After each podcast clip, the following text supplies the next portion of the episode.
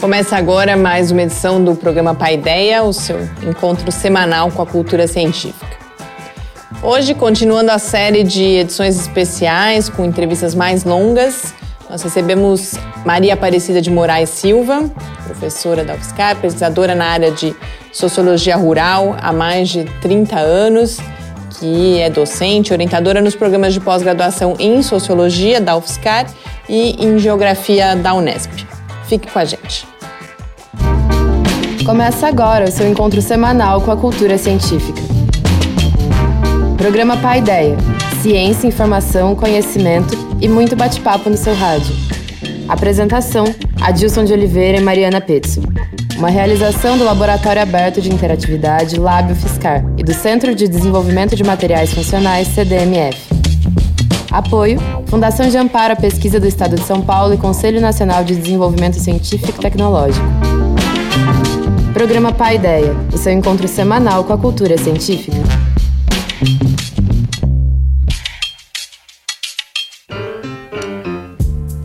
Muito boa noite. A gente começa agora o nosso encontro semanal com a cultura científica aqui no Paideia, que é uma realização do Laboratório Aberto de Interatividade da UFSCar, o LAB, e do Centro de Desenvolvimento de Materiais Funcionais, o CDMF. A ideia vai ao ar todas as terças-feiras, às 8 horas da noite, nas redes sociais, no site do Lab e também na Rádio Fiscar. Eu hoje apresento o programa sozinha, mas especialmente bem acompanhada em mais uma edição dessa série especial do Paideia, em que eu entrevisto a professora Maria Aparecida de Moraes Silva. Professora Maria Aparecida atua na área de sociologia rural há mais de 30 anos e é atualmente pesquisadora 1A do CNPq. É professora e orientadora nos programas de pós-graduação em Sociologia da UFSCar e em Geografia na Unesp e líder do grupo de pesquisa Trama, grupo de pesquisa Terra, Trabalho, Memória e Migrações. Professora Maria Aparecida, muito obrigada por ter aceito o nosso convite. É uma honra recebê-la para essa conversa aqui hoje no Pai Ideia. Sou eu que fico bastante agradecida pelo convite que me foi formulado. Muito obrigada. Como eu já adiantei, a senhora trabalha uh, com a sociologia rural e, particularmente, olhando para as condições dos trabalhadores rurais já há muito tempo há mais de 30 anos. E eu queria que a gente iniciasse essa conversa pelo momento em que essa escolha uh, foi feita, ou pelo processo que levou ao início desse trabalho, já que agora já tem tantos anos. Então, na verdade, são mais de 30 anos e a minha, a minha tese de doutorado, que eu defendi na Universidade de Paris 1, ela também já versou sobre a, a questão dos trabalhadores rurais. E essa escolha se deve, sobretudo, em razão da minha própria origem. Eu sou da área rural. Meus pais é, tinham uma fazenda que é, até hoje nós conservamos essa, essas terras, né, que depois foram divididas em pequenos sítios com após a morte do, dos meus pais. Então eu cresci na área rural. Eu cresci vendo o trabalho rural, o trabalho dos meus pais nas lavouras de, de café é, na ordenha de leite, a minha mãe trabalhando no sítio, na fazenda. É, cresci no meio também dos trabalhadores que vinham principalmente para a colheita do café. Enfim, é um ambiente que do qual eu faço parte. Eu emprego o verbo no presente justamente porque é uma origem que realmente me marcou muito e continua marcando. Então, a, a, a, quando eu fiz sociologia, a, a, escolha realmente já estava como que pré-definida, né? trabalhar a, a questão rural, a questão do trabalho e dando uma ênfase, sobretudo, no trabalhador e na trabalhadora. Ou, se, ou seja, a minha pergunta sempre foi essa: entender o trabalho, as condições de trabalho, mas entender também quem são essas pessoas né? De onde elas vêm, por que elas estão aqui, é, quais são os seus desejos, quais são as suas angústias, os seus sofrimentos e assim por diante. E a área é justamente então sociologia e sociologia rural. Sim. A gente aqui no programa fala de todas as áreas do conhecimento, então eu queria que a senhora agora se dedicasse a apresentar brevemente quais são as questões, as formas de trabalho, apresentar de forma bastante geral, clara, que área é essa, que área é a sociologia rural, que tipos de estudos são realizados e com que olhar principalmente. Bom, a, a, sociologia rural é bastante ampla. Hoje em dia, ela, inclusive, ela acaba englobando a, a questão ambiental também. Então, a, é, não só a questão do trabalho rural, é, poderia ser o trabalho assalariado rural, que é o tema é, das minhas pesquisas, mas pode ser também o trabalho do camponês, pode ser o trabalho dos trabalhadores sem terra, então envolve a questão política também, a questão dos movimentos sociais rurais e atualmente também a própria questão ambiental. Quer dizer, a, o rural hoje em dia é, é muito amplo, é muito amplo. Quer dizer, no, no, no passado nós poderíamos dizer é, por exemplo, na época da ditadura, estudar o trabalho rural assalariado era praticamente um tema, talvez quase que o único. Mas depois, com a ditadura, com o aparecimento dos conflitos, é, gerados em, em função da expropriação dos trabalhadores, o surgimento do, dos movimentos dos trabalhadores sem terra, então essa, essa área foi se ampliando bastante. Envolve também os estudos com populações tradicionais, então o caso dos ribeirinhos, o caso dos quilombolas, faxinais e assim por diante. E por que esses estudos são importantes? A gente vive hoje uh, ataques, por exemplo, ao próprio ensino de, de sociologia, de filosofia, uma certa a, a, tentativa de desvalorização dessa área, desse tipo de conhecimento. Então, eu acho que seria importante a gente falar por que, que esse conhecimento é importante, por que, que fazer esses estudos, produzir esse conhecimento é importante para a sociedade. Do meu ponto de vista, ele, ele é atacado e ele é até muitas vezes negado é, sem contar a discriminação que existe, em função da, da questão política mesmo. Porque, veja bem, o Brasil, até os anos 70, era um, era um país eminentemente rural. Então, se você é, olhar pelos dados do IBGE, você vai observar que ah, 70% da população brasileira estava no campo até essa, esse momento. E depois, na, nas décadas seguintes, eh, você tem praticamente uma inversão. Por exemplo, na nossa região aqui, a região, a chamada região de Ribeirão Preto, você tem 97% da população vivendo nas cidades, quer dizer, uma, um percentual mínimo de pessoas no campo. Então, essa é uma questão importante, do meu ponto de vista, para a gente refletir. O que significou tudo isso? Né? Por que, que as pessoas, de repente, elas passaram a viver na cidade e não mais no campo? Então, num primeiro momento, você poderia imaginar que as pessoas visam as luzes da cidade, certo? Quer dizer, o brilho das cidades. Então, elas vêm porque as cidades atraem. E o campo é, seria, portanto, esse mundo apagado, esse mundo atrasado, tradicional e assim por diante. Quer dizer, essa é uma explicação que se dá. Mas, na verdade, todo esse processo ele foi resultante de uma violência muito grande que aconteceu nesse país, que foi durante a ditadura militar. Quer dizer, aí você tem a expulsão dos trabalhadores. No caso de São Paulo, nós tínhamos os colonos, os parceiros, os poceiros, uhum. que foram literalmente expulsos do campo, e aí o resultado foi a vinda para a cidade. Então se tratou não simplesmente de um êxodo rural, ou então simplesmente de um deslocamento de uma população de um espaço para outro, mas o que se verificou nesse país e ainda se verifica é exatamente a violência acompanhada da expropriação. Então, por exemplo, você tem que no ano passado nós tivemos 69 ativistas rurais assassinados nesse país. Então, são os quilombolas, indígenas, ribeirinhos, é, tribos indígenas que estão defendendo a Amazônia por conta das, da, das invasões de, de grandes empresas mineradoras e assim por diante. Quer dizer, é um país que simplesmente mata a população, aquelas pessoas que realmente vão contra ah, esse processo, que é um processo extremamente violento de expropriação. Então é isso. Então, por exemplo, por que negar?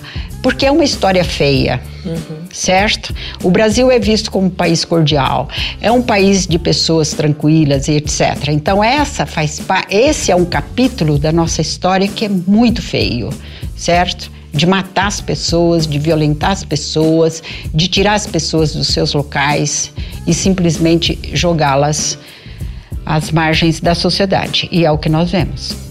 Queria agora que a gente falasse de alguns estudos específicos. O primeiro deles, inclusive, uh, olha muito justamente para esses, uh, para deslocamentos, né, e para violência também, que é o trabalho Errantes do Fim do Século de 1998, que olha uh, eh, para os migrantes na lavoura canavieira aqui no estado de São Paulo. Queria que apresentasse esse estudo, uh, como ele foi realizado, as suas questões e ideias como, por exemplo, a terra que não é da gente, a terra que é da gente.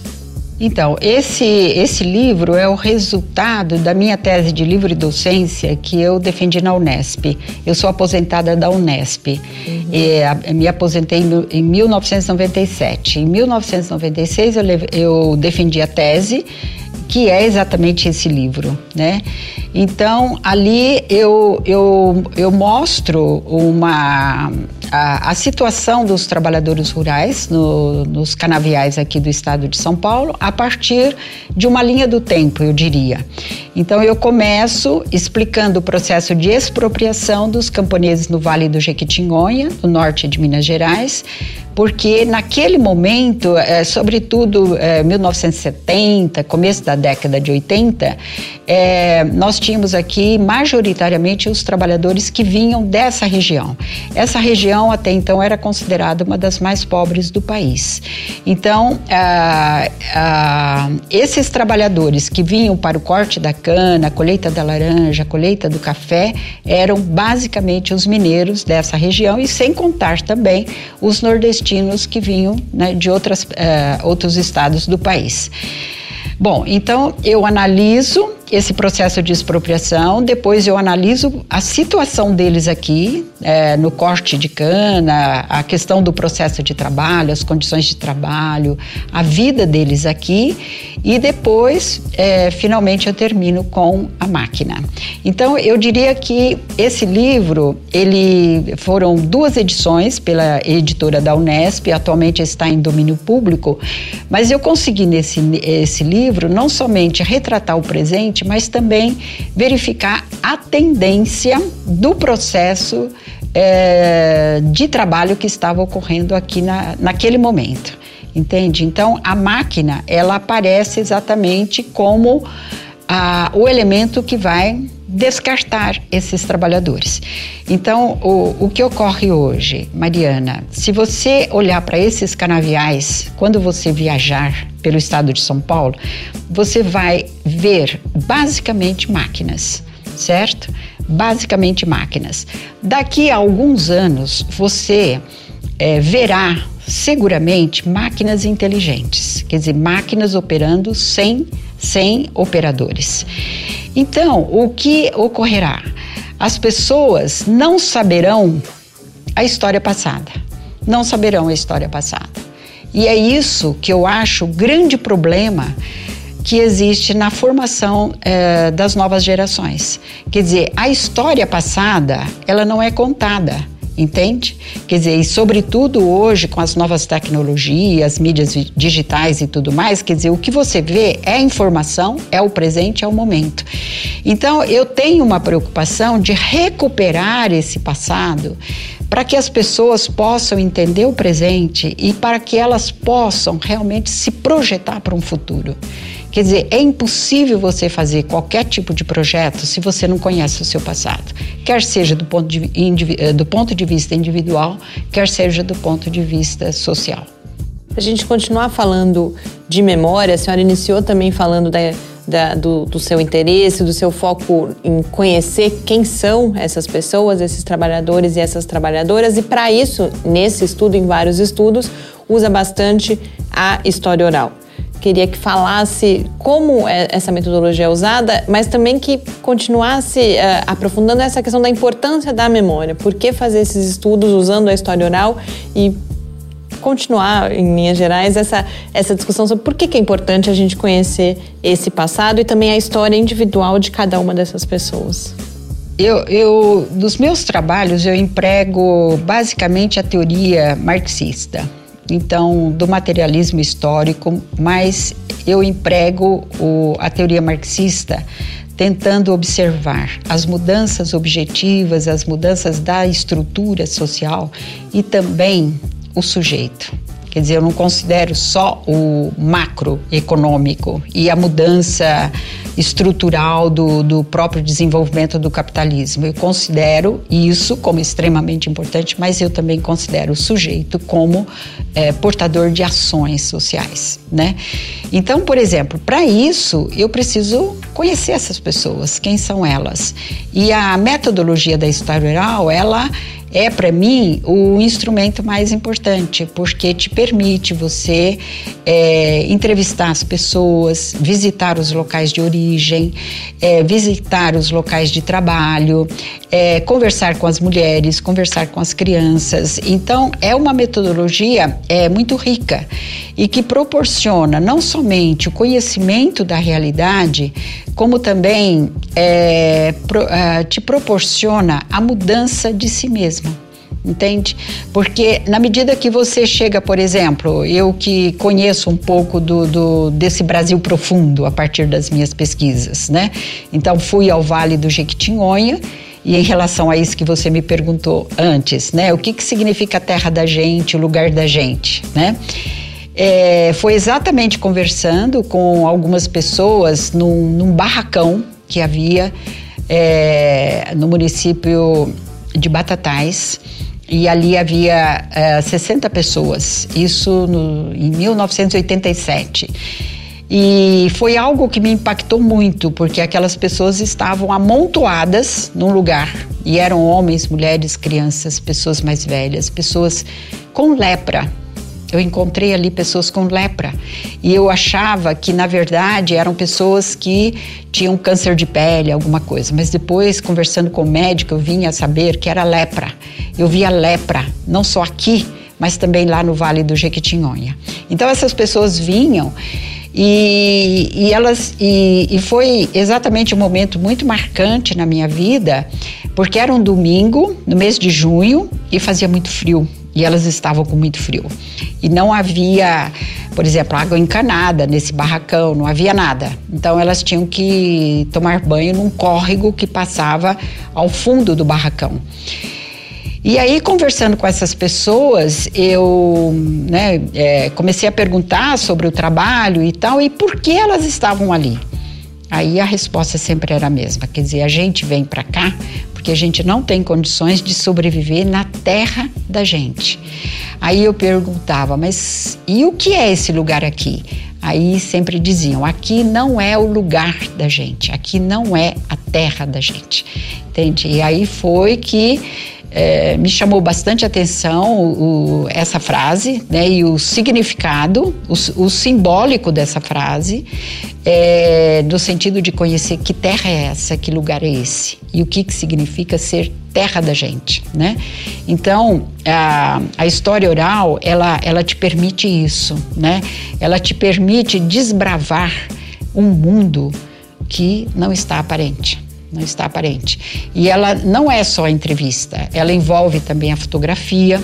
Então eu trabalho também com a fotografia há bastante tempo, né? Produzi um vídeo em 1990 que era uma coisa inédita naquele momento, alguém da sociologia se, se preocupando com isso e a fotografia e também com os desenhos, desenhos mesmo, não só de pessoas adultas como também de crianças, né?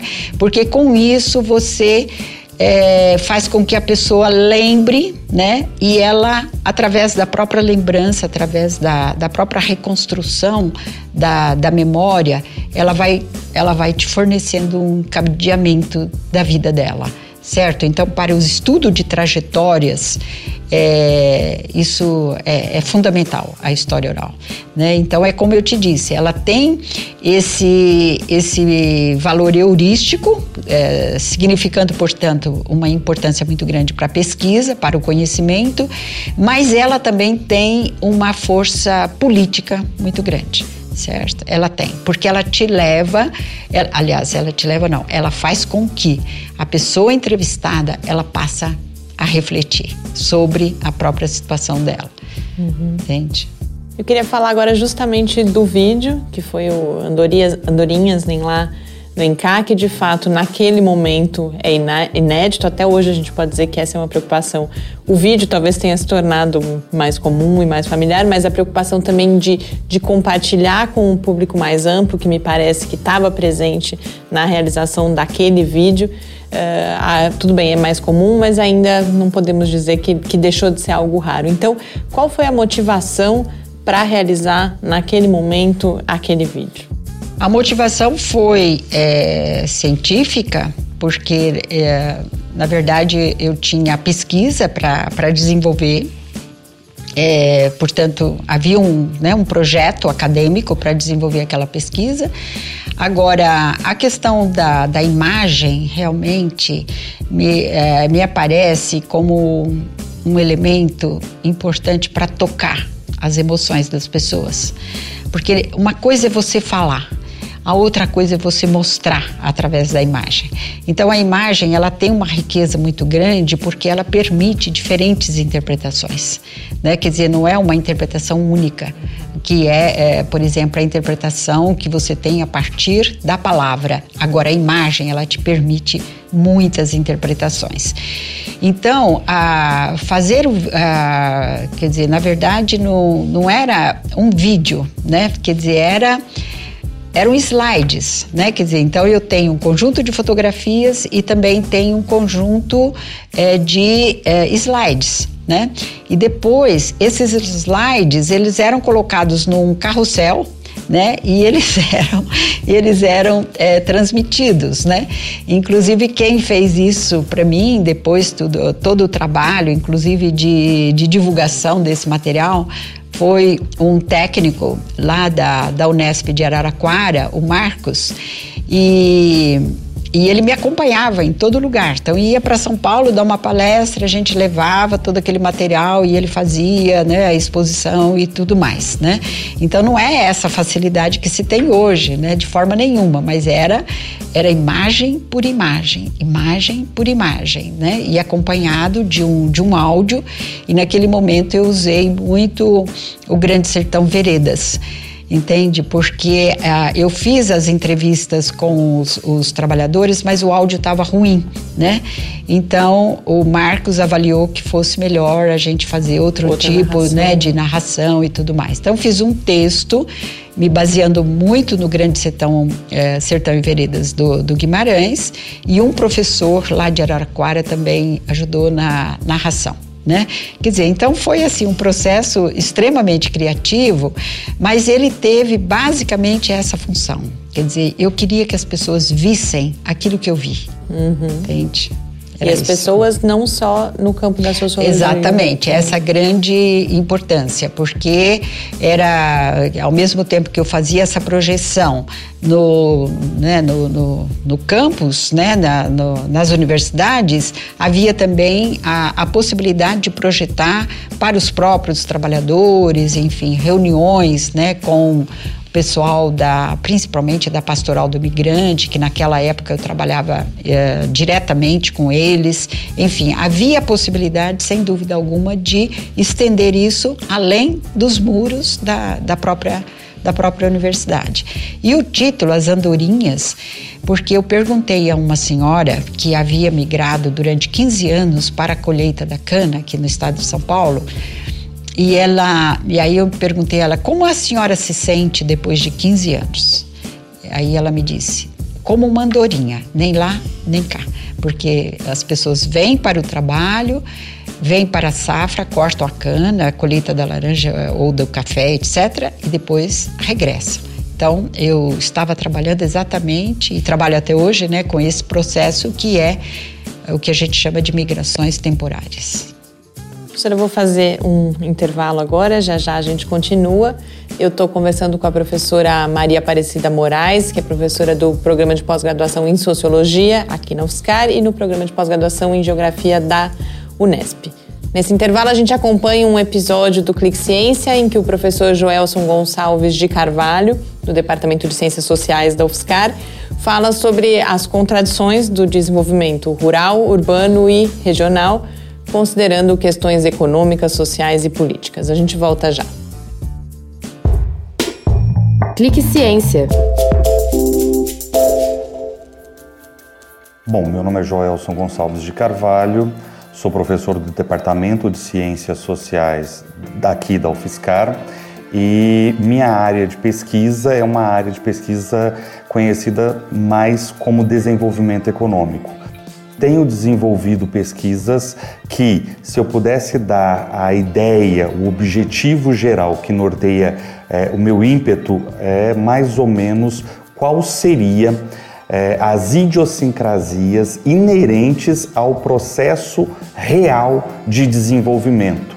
Nesse sentido, essa pesquisa é, essa ideia de pesquisa tem sido o norte que eu tenho perseguido para desenvolver um conjunto de atividades que, num primeiro momento, podem parecer dispersas, mas que têm uma convergência em torno das idiosincrasias do processo de desenvolvimento. Meu objeto tem circunscrito nele as manifestações territoriais do desenvolvimento e suas contradições, obviamente.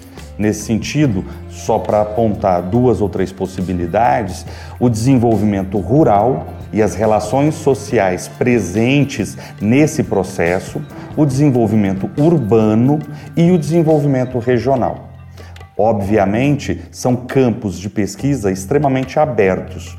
Nesse sentido, todo o meu enfrentamento nestas questões se dá a partir do olhar transdisciplinar. Uma vez que a minha área de formação é economia e a minha área atual de inserção é tanto as ciências sociais de maneira geral, como a ciência política de maneira mais específica. Nesse sentido, olhar com um cuidado e a cuidade necessária, é, as contradições do desenvolvimento é, em última instância, o que eu tenho perseguido. Pegando como exemplo o desenvolvimento rural, muito forte é o olhar da economia sobre as questões agrícolas e muito forte é o olhar das ciências sociais sobre as questões agrárias tenho trabalhado bastante sobre essa interface, as questões agrárias e as questões agrícolas, notadamente no Brasil e especialmente sobre o que nós poderíamos chamar de classes subalternizadas, ou seja, olhar qual é o impacto direto da penetração do capitalismo no campo, da modernização conservadora que o Brasil assiste, notadamente a partir dos anos 60, e qual é a dimensão desses impactos, não apenas nas relações sociais de produção, como também na exclusão social que infelizmente é uma das marcas registradas do nosso desenvolvimento no campo olhar o camponês, as suas formas de reprodução material, as suas formas de reprodução social, tem sido, é, no momento mais recente, uma das minhas principais preocupações.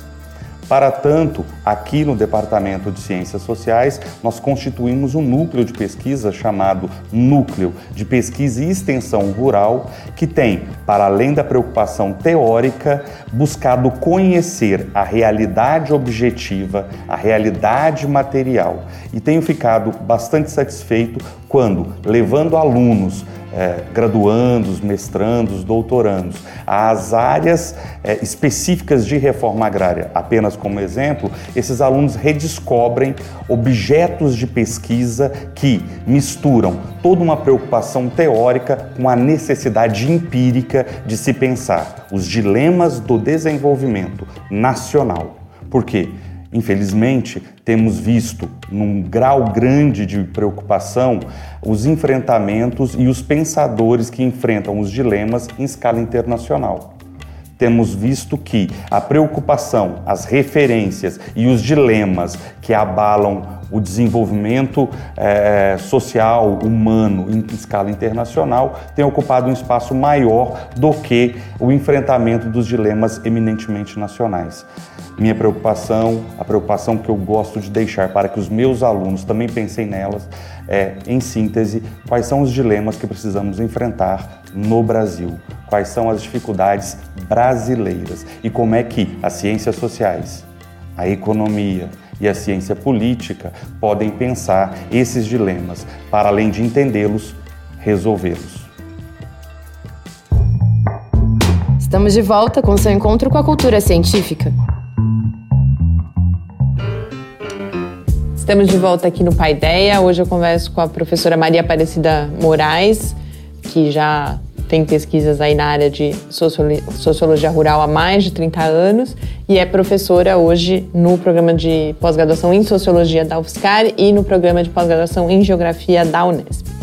Professora, a gente falava de alguns estudos específicos e nesses estudos a senhora tem um olhar também para as questões de gênero, para a condição específica da mulher trabalhadora do campo e particularmente no contexto da expansão da lavoura canavieira aqui no estado de São Paulo. Que especificidade é essa? Por que olhar para a mulher? Por que estudar também as questões de gênero?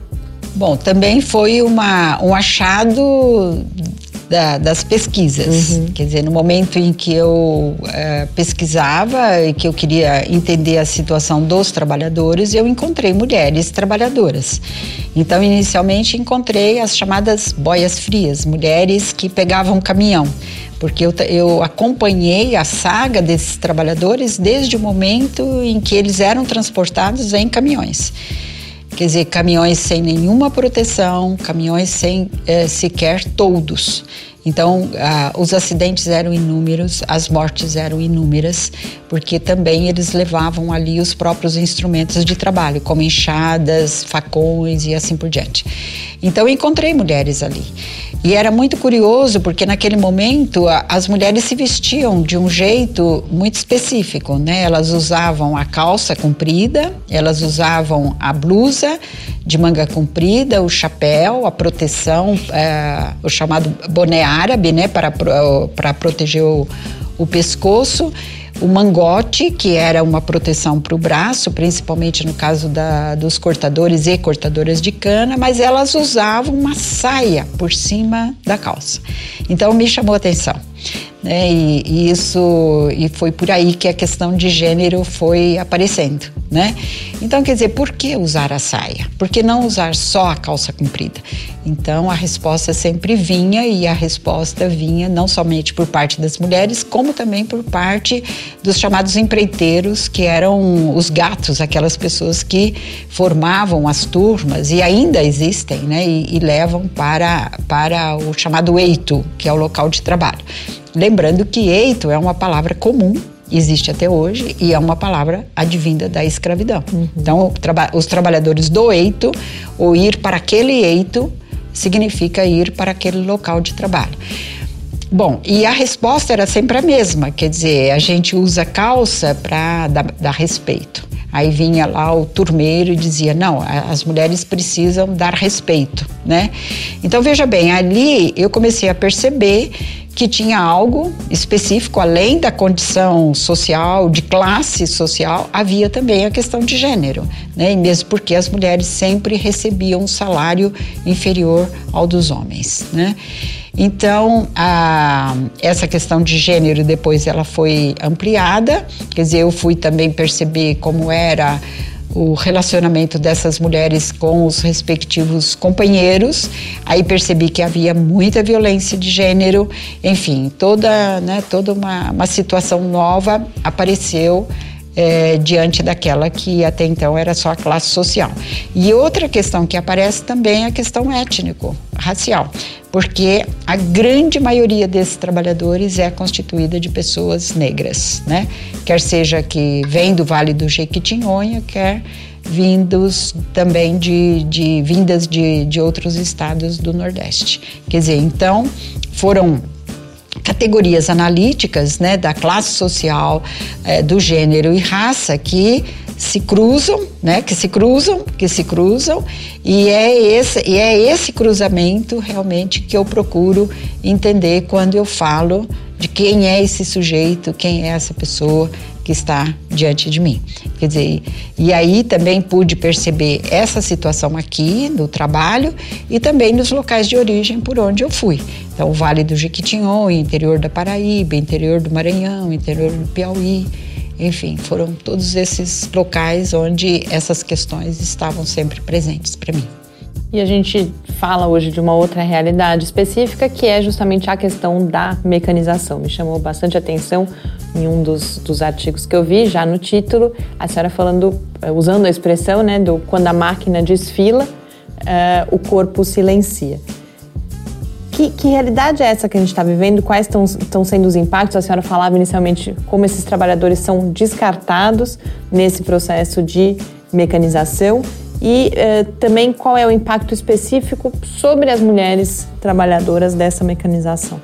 Olha, é diferenciado. No caso do, dos trabalhadores, os mais afetados pela mecanização eh, foram sobretudo os cortadores de cana. Então essas máquinas elas têm capacidade para eh, substituir até 120 trabalhadores. Então nós temos hoje é o mínimo de, de cortadores manuais de cana aqui no estado de São Paulo. Há regiões onde a mecanização é 100%, né? Então, a, se por um lado a gente teve aí um benefício que é o fim da queimada, né? E com todas aquelas mazelas, né? Que tivemos durante décadas e décadas, né? Por outro lado, nós também temos, é, nós não nos livramos da poluição. Quer dizer, nos livramos da fuligem da cana, mas há outras formas de poluição que essa atividade eh, nos traz, né? Não somente pela, pelo uso de inseticidas, né? Pelo uso do próprio nitrogênio no uhum. solo, como também eh, é, como também pelo, pelo, pelo fato de ser uma monocultura. Então, isso traz uma, uma série de, de desequilíbrios é, ambientais. Né? Mas é, realmente, em relação, é, como eu estava dizendo, em relação aos homens, eles simplesmente foram descartados. Quer dizer, então, a, hoje, se você pegar o gráfico, por exemplo, do número de trabalhadores e, e, e considerar, por exemplo, 10 anos atrás e agora, você vê assim a linha descendente, né, e quase é, desaparecendo, né? Agora, em relação, isso não significa que o trabalho tenha desaparecido, certo? Então, quer dizer, há outras formas de trabalho. Então, você tem os operadores de máquina, você tem os tratoristas, você tem aquelas equipes, né, que que são necessárias para dar proteção é, a todas essas máquinas que, que estão aí, não somente para para a questão dos combustíveis, né? Como também para a questão dos reparos, né? Então, mecânicos e assim por diante. Quer dizer, isso porque é uma atividade que funciona 24 horas por dia, né? Então, você tem várias outras formas de trabalho. Agora, especificamente no caso das mulheres, é, eu encontrei poucas mulheres que estão uh, empregadas uh, no manuseio dessas máquinas. Quer dizer, a grande maioria é, de operadores, tratoristas, etc., é constituída por homens, né? Mas há, há também algumas mulheres. Então, recentemente, inclusive, entrevistei uma mulher tratorista.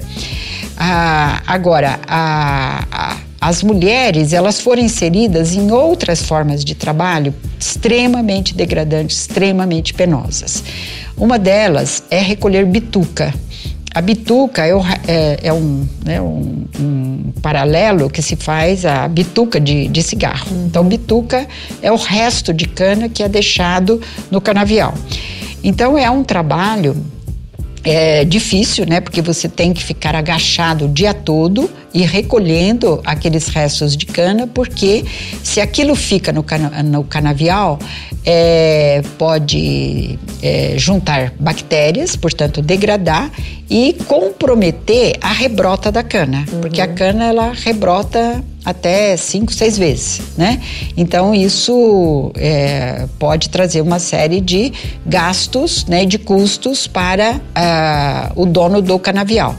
Então tem essa função, quer dizer, então eles empregam mulheres. Por quê? Porque eles acreditam que as mulheres são mais cuidadosas e, consequentemente, elas vão limpar o canavial. Uhum. Então até eu, chamo, eu as chamo de as faxineiras no canavial. Elas limpam o canavial, retirando todos esses restos de cana. Outra atividade que eu encontrei extremamente penosa também e, e onde eles empregam mulheres é a, o que eles chamam de catação de pedras. Imagina você. Quer dizer, as pessoas sequer podem imaginar que isso aconteça. Então você vê um canavial fechado, é, ali você vê uma máquina parada, né? Você imagina, bom, agora a máquina entra, né? Não, ela, ela precisa ter a segurança para entrar. Então, por isso que você. Depois eu volto na questão do, do título desse artigo. É, e aí é, é o seguinte: é, sempre há pedras, né? Quer dizer, por mais você está trabalhando com, né? Mesmo se você tem um jardim na sua casa, evidentemente se você vai encontrar pedras ali, uhum. né? Na uhum. medida que você remove a terra. Agora, se essas pedras estão ali, elas podem ocasionar danos às facas da máquina, porque a cana é cortada ao resto do chão, entende? Porque ali, naquilo que a gente chama o pé da cana, é onde é, há a maior quantidade de sacarose. Então, ela é, ela é cortada rente ao chão. E se há pedras, evidentemente essas pedras vão danificar essas uh, facas né, da máquina. E o que acontece? Aí o, o maquinista, o condutor da máquina, ele precisa desligar a máquina, precisa descer da máquina e precisa trocar. Então você imagina isso tudo em termos de tempo, custo, etc. Então o que eles fazem? Eles colocam mulheres antes da máquina para fazer essa recolha. No canavial das, fechado. O né? canavial fechado. É o calor, é o perigo de cobra, né, de escorpiões e, enfim, é, é uma situação, é um trabalho terrível, terrível, a catação de pedras. Outra função uh, que eu encontrei mulheres foi na distribuição de veneno. Então elas botam aquelas bombinhas nas costas, costeira, né? Costal, melhor dizendo, desculpem. E elas distribuem veneno o, o, o dia todo, certo? Então, às vezes, essas bombas chegam a pesar 30 quilos nas costas o dia todo. E aí elas, elas usam máscara, mas elas, elas reclamam de muito cansaço, muita dor de cabeça. E, e, elas nunca sabem exatamente se aquele veneno vai ser prejudicial ou não. Às vezes, por exemplo, elas, elas se cansam da máscara, retiram a máscara por causa do calor, por causa do sol, mesma coisa com os óculos. Enfim, são EPIs que são muito vulneráveis para proteger realmente a saúde é, dessas pessoas. Né? Então, é, são atividades é, que existem, mas você pode perceber que são atividades tão degradantes quanto o próprio corte é, manual da cana. Né? E a máquina desfila já exatamente por isso, né? Porque a máquina ela só entra no melhor terreno, ela só corta a melhor cana. Então, se há uma tempestade, uma ventania e aí a cana cai, ela dobra. Então, ela não corta aquela cana, porque ela só corta a cana na sua forma ereta entende? Então quem vai cortar aquela cana, entendeu? É o trabalhador, né?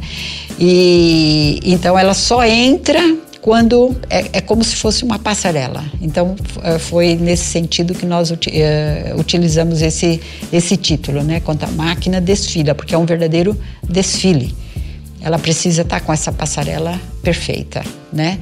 E ela é atualmente a rainha das, das atenções certo? Ela é uma top model, né? Pode-se dizer, né? Quer dizer, não é mais o trabalhador, enfim, quer dizer, todo mundo olha para a máquina, certo? Ela é o fetiche dos canaviais.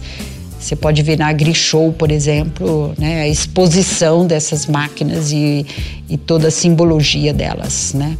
E elas aparecem também, eu, a, toda a mecanização, uh, me parece que na opinião pública, por exemplo, em geral é vista com bons olhos, justamente porque deixou-se de fazer a, as queimadas, ou até ah, porque os trabalhadores agora não têm mais que cortar a cana. E da mesma forma, o, o etanol como um todo, o biocombustível, aparece simbolic, simbolicamente associado à questão do desenvolvimento sustentável. E hoje aqui nessa conversa a gente vê como há essa contradição com a situação dessas pessoas que continuam ali trabalhando na indústria da cana ou deixaram de trabalhar e estão em condições tão ruins ou, ou piores por causa disso. Como eh, a senhora vê essas contradições e principalmente como trabalhar isso em relação à opinião pública que, que vê, por exemplo, nos biocombustíveis ou uma opção de desenvolvimento para o país ou há uma preocupação ambiental e olha que bom, estamos substituindo os combustíveis fósseis pelo etanol ou estamos substituindo esse trabalho degradante pelas máquinas no canavial? O trabalho degradante não foi substituído. Né? Você pode, é, eu acabei de dizer a situação da, das bituqueiras, da distribuição de veneno, é, é, também uma outra forma degradante, por exemplo, é a distribuição da vinhaça que é o chamado vinhoto, né, que eles distribuem uh, no canavial como fértil irrigação.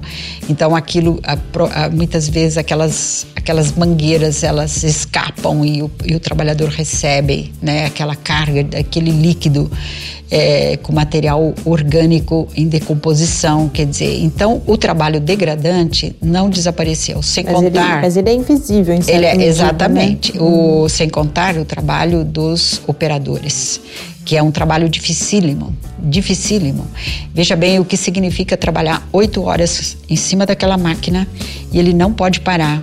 Eu vi o painel de uma máquina que tinha 32 comandos, porque tudo é é, diretamente é, dirigido é, pela central das usinas.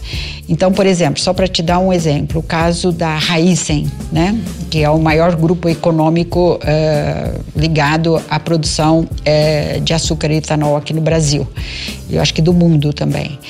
Então, eles têm um, um centro em Piracicaba de computadores que eles regulam todo, todo o processo de trabalho em todas as usinas deles. E são mais de duas dezenas de, de, usinas no estado de São Paulo. Então, por exemplo, se quebra uma máquina aqui, imediatamente eles sabem lá. Entendeu o que aconteceu ali? Então, o operador, ele, todo movimento que ele fizer ali, ele sabe que ele está sendo controlado. Então, por exemplo, as necessidades fisiológicas. Eu perguntei isso para um trabalhador: como é que é? O senhor para a máquina? Não. Não para. Não para. Quer dizer, eles até usaram uma expressão: olha, a gente vem aqui para trabalhar. Se, se a gente precisar disso, a gente vai ter que esperar. Ou seja, a, a, gente só para quando a máquina parar. Uhum. Quando acaba o combustível, ou então quando quebra um, uma, uma, enfim, quando ela tem algum defeito mecânico, ou sem contar os acidentes, são muitos, entendeu? Porque muitas vezes o que estava acontecendo com as máquinas, uh, as primeiras máquinas, pode-se dizer. Então, muitas vezes, uh, uh, como eles falam, podia ir uma quantidade de cana muito grande ali, no momento do corte, e aí a máquina parava, quer dizer, ela, ela parava. Então o que acontecia? Automaticamente eh, não havia ali um auxiliar, um suporte para fazer é, qualquer tipo de trabalho mecânico. Isso é feito pelo próprio é, operador. Então ele levantava, ia lá, entrava dentro da máquina para tirar aquela cana que estava, é, é, é, digamos assim, gastalhando né, a, o processo. Né? Só que na As medida que ele ali, né? fazia ali, uhum. a máquina voltava a funcionar. Então, quer dizer, foram inúmeros os acidentes de trabalhadores cortados pela máquina, uhum. picados literalmente, certo? Uhum. Então, depois disso, aí descobriram que eles poderiam botar um sensor no assento certo? E à medida que ele levantasse, né, a máquina ia desligava certo? Quer dizer, só ligaria se ele sentasse. Exatamente. Então, isso depois de um grande número de acidentes. Inclusive, há uma dissertação é, de mestrado, desenvolvida lá na saúde pública de, da Unesp de Botucatu, exatamente sobre essa questão dos acidentes com os operadores de máquina. Outra coisa, tem que ter uma uma, um cuidado extremo, porque ela é muito grande. E veja você que ela tem que fazer, eles têm que fazer manobras. E a máquina, ela tem que ir numa linha e três metros depois tem, o, tem um trator, certo? Que vai receber nas caçambas a máquina, a, a cana cortada. Então, esses dois operadores, eles precisam estar em sintonia certo? Quer dizer, total e além de tudo com muito cuidado certo? Com muito cuidado. Concentrado. É, né? imagina você um trabalho noturno, que você tem o barulho, que você tem a poeira. Eles 24 horas. Não né? se esqueça da poeira e tudo mais, né? Então, a, é, é um trabalho extremamente desgastante. Outra coisa, eles operam à base de alternância de turnos. Então, quer dizer, numa semana, dez dias, eles trabalham durante o dia, outra semana à noite. Então, quer dizer, isso traz uma série de descompensações é, psíquicas, né, é, para eles. Então, é dizer que acabou o trabalho degradante não é verdade. Não é verdade porque basta a gente ter esses resultados de pesquisa para a gente é, comprovar o oposto.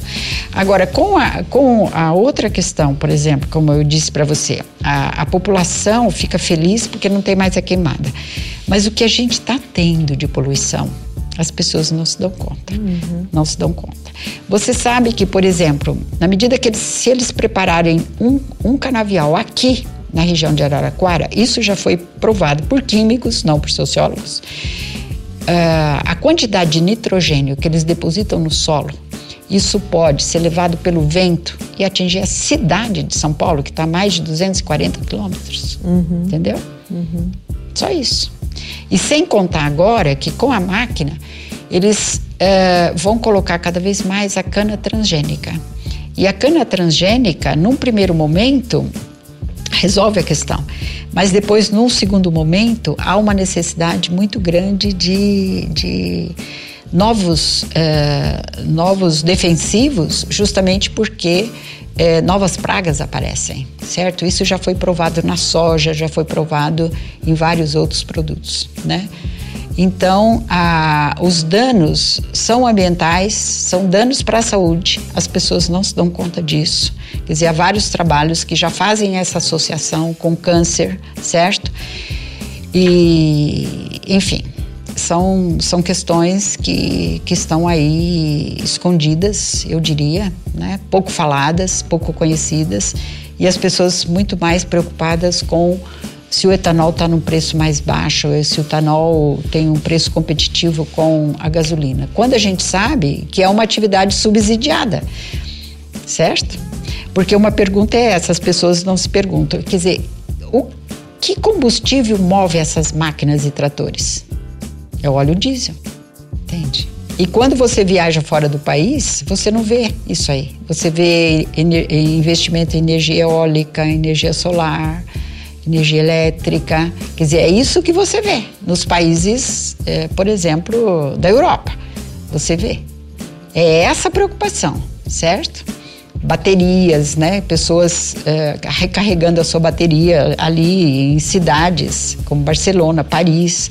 Lisboa, né? E assim por diante. Sem contar as torres de energia eólica que você vê em vários lugares por onde você vai. E energia solar. O caso da Alemanha é o mais significativo. Aqui, por que investir no etanol e achar que é a, a, a saída, certo? Ou seja, precisamos pensar muito mais sobre isso e ser críticos e não justamente comprar essa ideia da, da, mecanização, do etanol, dessa solução. Uh, nosso tempo, infelizmente, acabou. Acho que essa nossa conversa foi uma oportunidade para a gente compartilhar isso com mais pessoas e preciso dizer que eu, pessoalmente, sou uma privilegiada de ter podido ter essa conversa aqui com a senhora hoje. Muito obrigada, professora.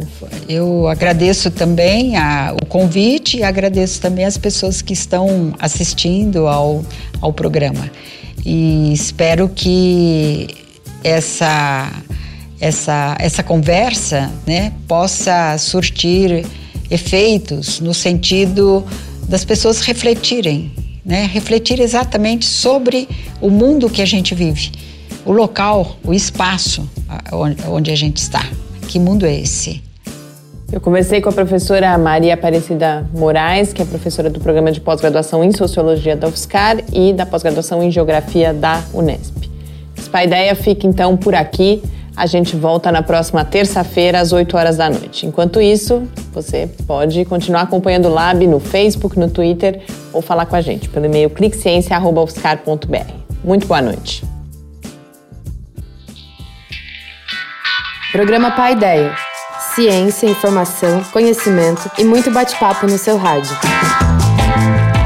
Uma realização do Laboratório Aberto de Interatividade Lábio Fiscar e do Centro de Desenvolvimento de Materiais Funcionais.